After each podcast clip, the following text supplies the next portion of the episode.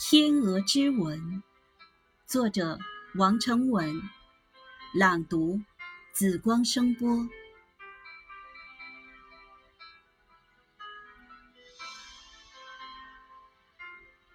血红的夕阳把天鹅湖染得血红血红的，一只憔悴的高贵的白天鹅，在泛金润雪的波光里，孤单又伤感的游弋。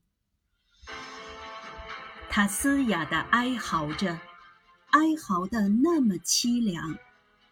它苦苦寻找着，寻找着无望的悲伤。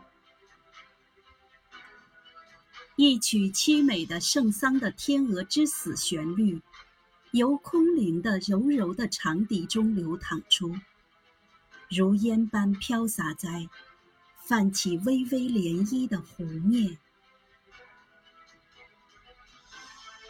在这幅梦幻般的图画里，金发碧眼王子般的混血蓝梦，持心爱的金长笛，披着霞光镶嵌的霞衣，曲发和睦，用心去哭诉着，吟唱着。